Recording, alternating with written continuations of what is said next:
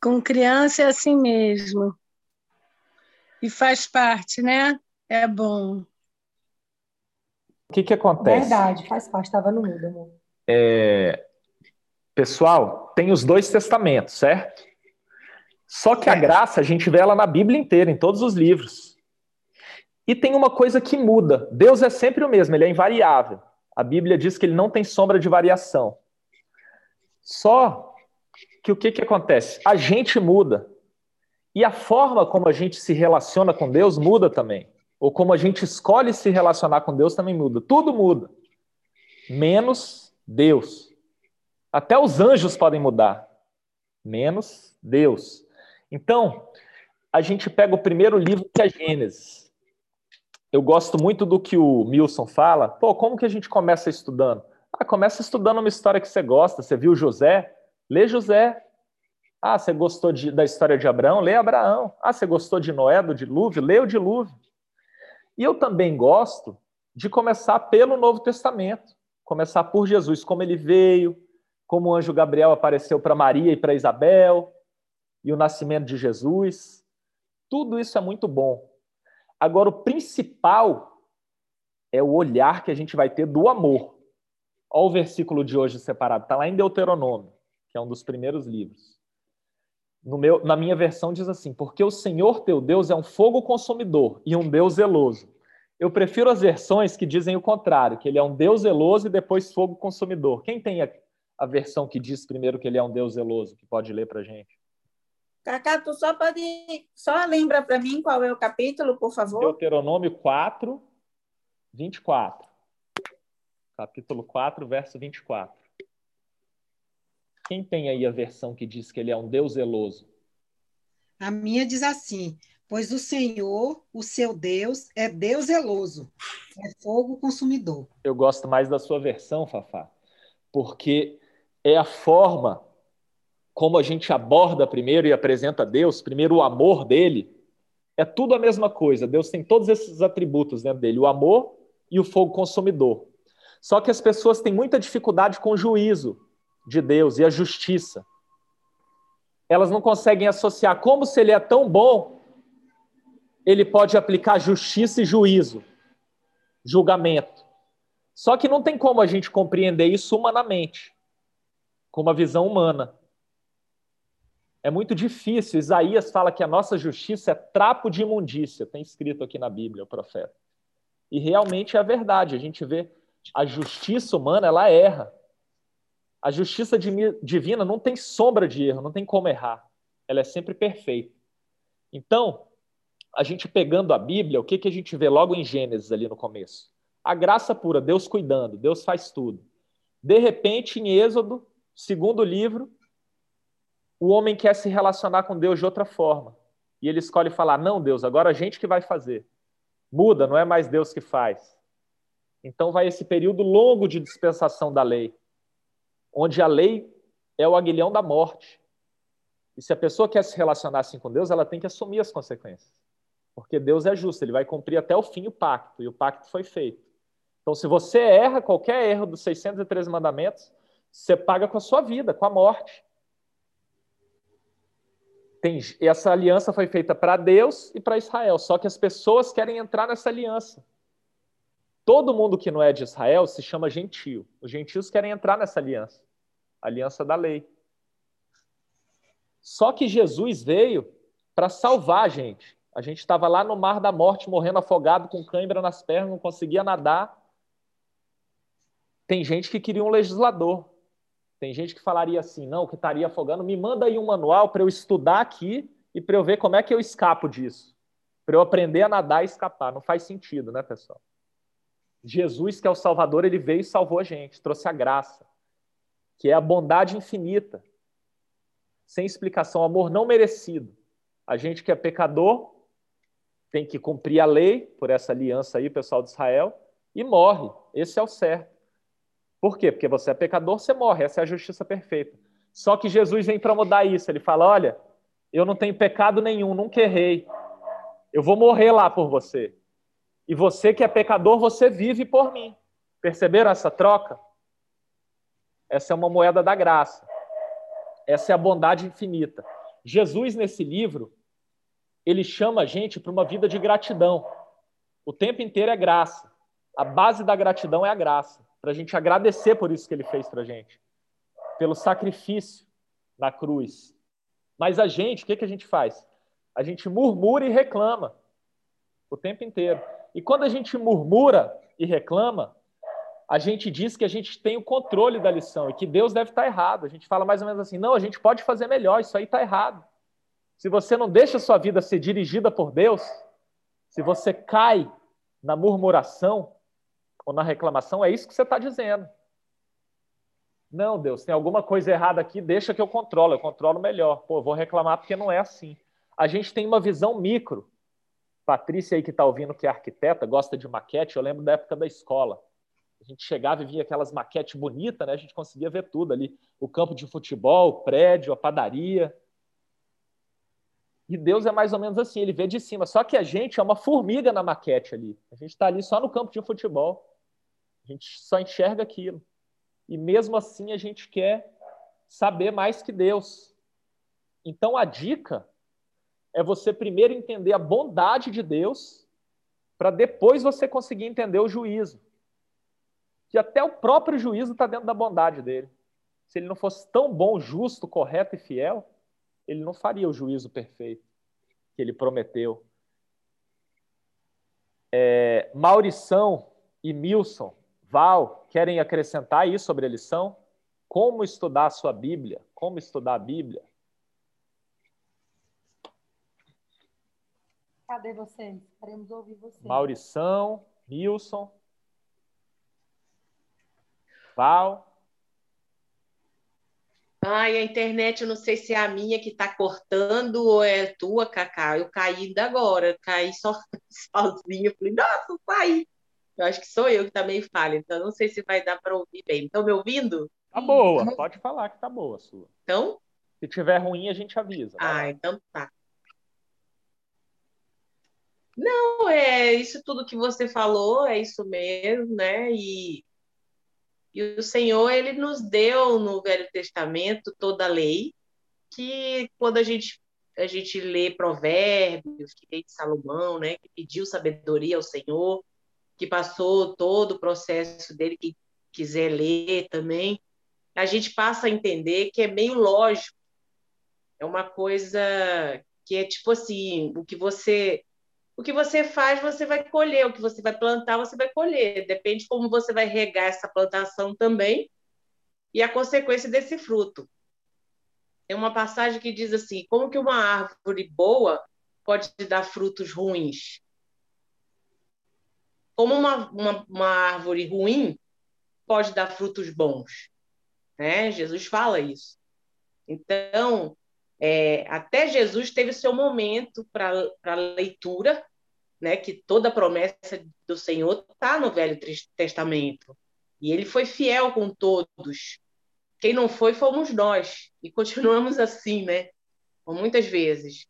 É, um, um Deus que ama a sua criação, que nós somos feitura dele, todo o planeta é, e, e nós somos ingratos em pequenas coisas que, que o resto, o restante que o homem criou, ele nem, ele nem, como dizer assim, ele nem coloca esse fardo em você, mas o que pelo menos ele te dá, que é as necessidades básicas, que é respirar, saúde, seu alimento, como ele diz, se ele dá para os passarinhos que não trabalham, por que, que não vai dar para você, que é a imagem e semelhança dele, né? Então, assim, a palavra do Senhor é magnífica ela é perfeita, ela não tem, ela não tem o que dizer assim, ah, mas se eu fosse Deus, não tem isso, né? Então, é só lendo, é só se aprofundando, e, e é interessante que por mais que a gente queira falar todo esse é, esse é um milagre na verdade é, é, é, verdadeiro quando a pessoa diz assim, é sobrenatural é mas tem que viver isso. E como é que eu vejo? Como é que eu vivo? Permitindo ler. Porque a palavra ela fala, vai mudar o mundo, ele vai nascer outras pessoas, mas a palavra do Senhor não vai mudar. Ela se renova nesse tempo, nessa vivência, nessa agora. e você vai viver toda ela, entendeu? E aí o que você precisa estar preparado, porque quando ele vem é bem rápido, no piscar dos olhos. Como é que eu tô, né?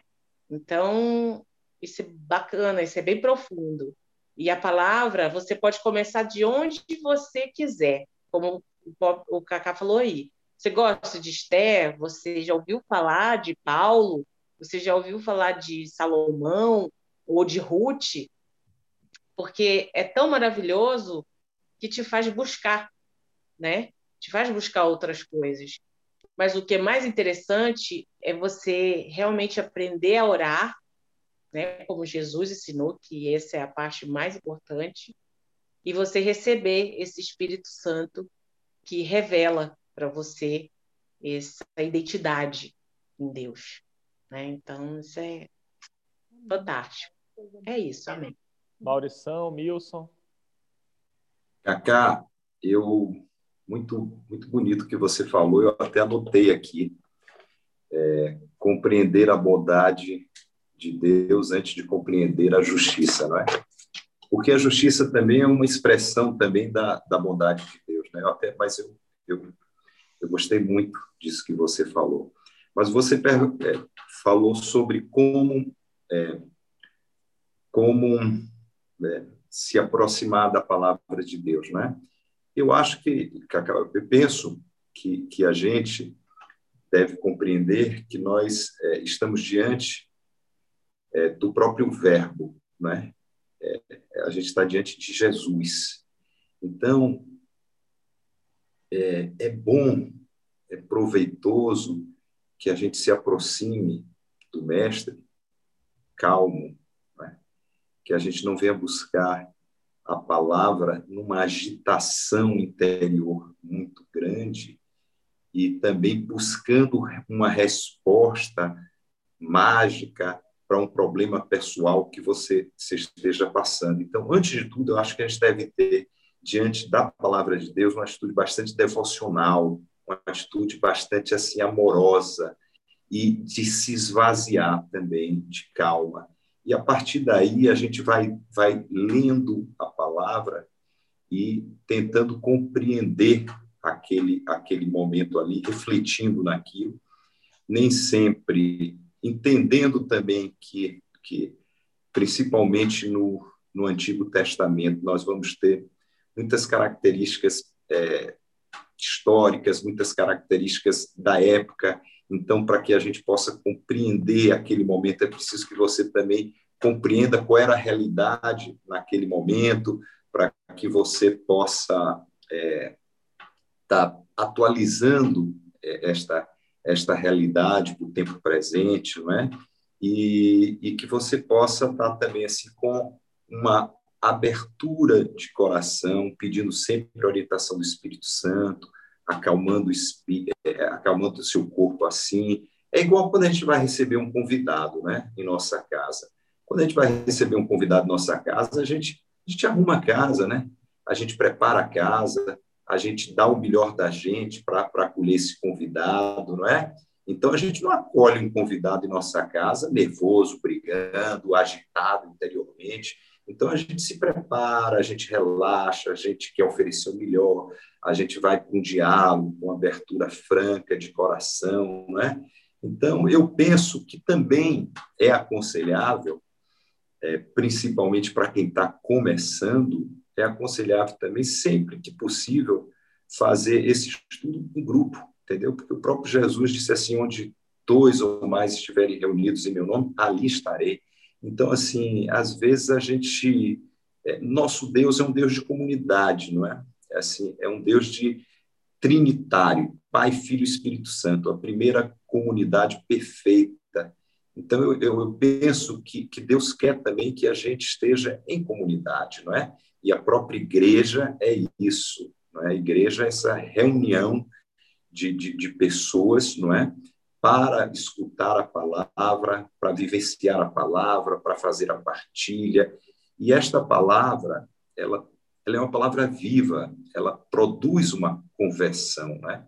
como diz Cacá, uma mudança de, de mente, uma metanoia. Né? Então, ela vai provocar uma conversão.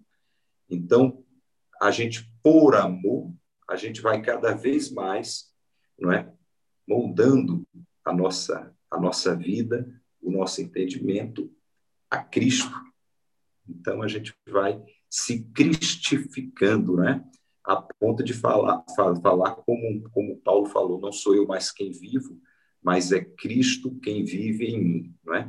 Então a gente vai para um caminho que a gente sai de baixo para o alto, não é? Então a gente vai pegando tudo aquilo que é que é, digamos assim, mais animal, mais selvagem em nós e a gente vai, através de Cristo, através da graça santificante, santificante a gente vai transformando isso e elevando isso para que a gente possa caminhar né, na estrada da santidade, né? porque o propósito, eu, eu, eu entendo que, que Cristo nos convida e Deus nos convida para a santidade. E por que Deus nos convida para isso? Porque Deus é bom, porque Deus sabe o que é melhor para a gente. Então, o melhor é que nós sejamos santos, como Deus é santo, né? Então, este, este eu acho que assim, uma atitude de bastante humildade, né? Uma, uma atitude de entrega, né? E uma atitude de, de devoção, de entendimento que você está ali diante do mestre, você está diante do próprio Deus. Então, vamos ter uma atitude digamos assim, de, de amor, de respeito por esse Deus que nos criou. Né? Eu acho que, e sempre vamos procurar este entendimento em comunidade. Eu acho que é mais é mais frutífero, né? A gente a gente entende mais, não é? Porque às vezes a compreensão de uma determinada passagem não está muito clara para a gente, mas está clara com o irmão, não é? E o irmão diz uma, uma palavra e você abre seus olhos. Então, é por isso que a gente precisa um do outro, para que a gente, nesta comunhão fraterna, a gente possa ouvir e perceber o Deus que tem na palavra e que é um Deus vivo. É isso aí, cara. É verdade mesmo. Isso, isso aconteceu aqui com a gente, né, amor? Uhum. Que antes a gente pegava a Bíblia, lia, meu Deus do céu, não estou entendendo nada e terminava que a gente perdia totalmente a, a, a, vontade de ler, justamente pela falta de entendimento.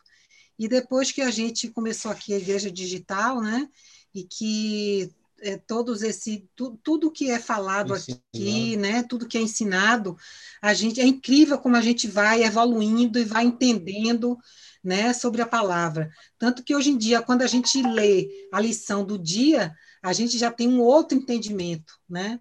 E isso é, realmente é muito bacana. Fora a intimidade que a gente vai tendo com Jesus, que é maravilhosa, né? É isso aí. Nilson. Gostei do cristificação. Chamou, chamou? Também. Você quer falar algo, meu irmão? Olá, meu irmão. Vocês estão me ouvindo ou está muito ruim? Bem, tá bom. Tá bem. Ah. É, vocês já ouviram falar em comunicação não violenta e escutativa? Já. Então, Maurício, opa, voou aqui, ó. Essa tá violenta. Maurício, é, o telefone tá violento. boa, Cacá, boa.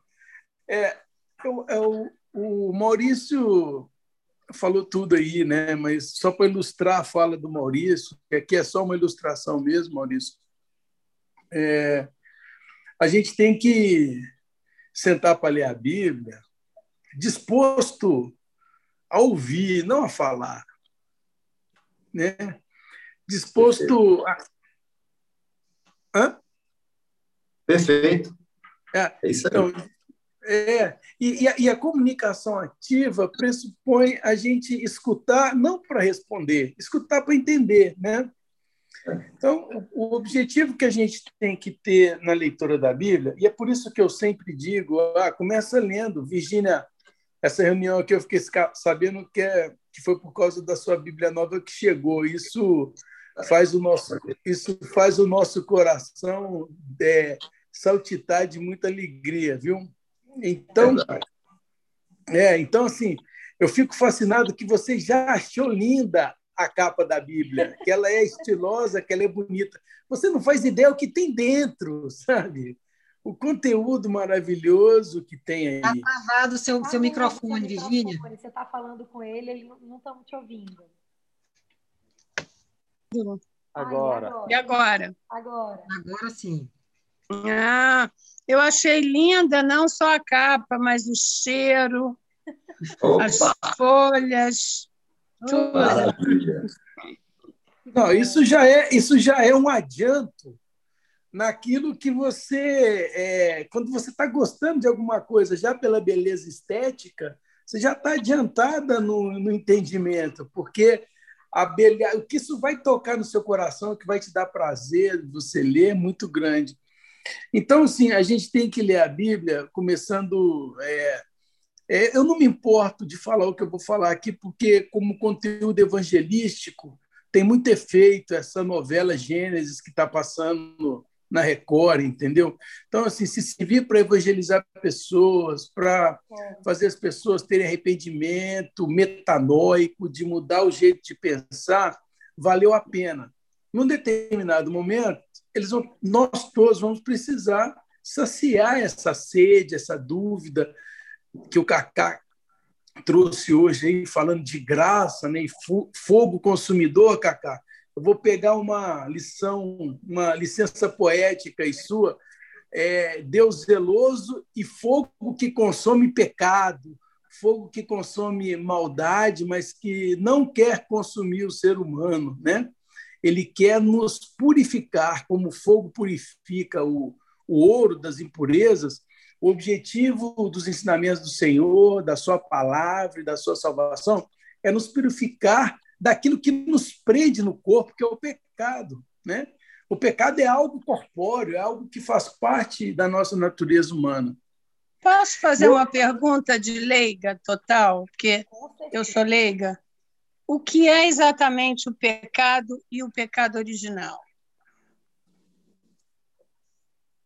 Cacá vai responder, Cacá? Você quer que eu responda? Se quiser responder, eu vou responder também, mas se quiser continuar. Responde, Milson. Mas eu também Não, o, o pecado original é aquele pecado lá de Adão e Eva que foram expulsos do paraíso. Né? Então, esse é o pecado original. E, e o pecado em si, vamos falar assim de hoje, né? Vamos dividir o pecado em dois tipos, grandes tipos, né? É, três grandes tipos, um, três grandes tipos. Aquilo que a gente peca contra Deus, né? Então, por exemplo, a apostasia, se abandonar assim é, da proposta de Deus, né, da fé, abrir mão da fé. O pecado que você comete contra os outros, né? quando é, você ofende, quando você não obedece à lei, não, não obedece o novo mandamento de Jesus, que é amar aos outros como a si mesmo. E o pecado que a gente comete contra nós mesmos, né? Que esse é o maior pecado que eu acho que a coisa, porque é o pecado do dia a dia, né? Não é que é maior ou menor, não, só para pecado não tem tamanho, mas é o pecado, os pecados que nos prendem, os nossos vícios, né? Então, isso são as, as, dimensões do pecado, onde o pecado acontece. Né? O pecado acontece na relação do homem com o divino, né? com o divino Pai, acontece na relação do homem com o próximo, que afeta o relacionamento dele com o pai, e acontece na minha própria dimensão, meu mesmo, né? Quando eu não abro mão de um vício, ou de um pecado, ou de uma prostituição, ou de um roubo, ou de uma ofensa, ou de qualquer coisa da natureza que é só minha, que afeta só eu mesmo, né? E também atrapalha a minha relação, meu relacionamento com o pai. São novatos aqui só para explicar que vai cair. Desculpa, Milson, porque eles não sabem que vai cair, mas a gente volta. Continue até cair. Desculpa. Vai abrir o segundo link, viu, Virgínia? Vai, vai ter o segundo link. Tá? Aí clica Cai de esse, novo. A gente manda outro. Obrigada, obrigada pela Perdão. explicação. Não, mas você volta, hein, Virgínia? Clica de Volta novo que aí. tem mais. Não, com certeza. Depois da Ana explicação Paula, dele, ainda clica tem de a minha. Ana Ah, Paula, peraí, eu vou, eu vou apertar de novo naquele negócio, naquele, mesmo- naquele link. eu tô Vai vir um Tá. outro link. É um link Vai novo. ser outro, vai ser um novo. Vai cair Tá. a gente vai mandar um outro Mas link. vem no mesmo lugar. Isso. Virgínia, é porque o Zoom só permite 40, 40, 40 minutos, minutos de é, eu sei. Então, depois uhum. ele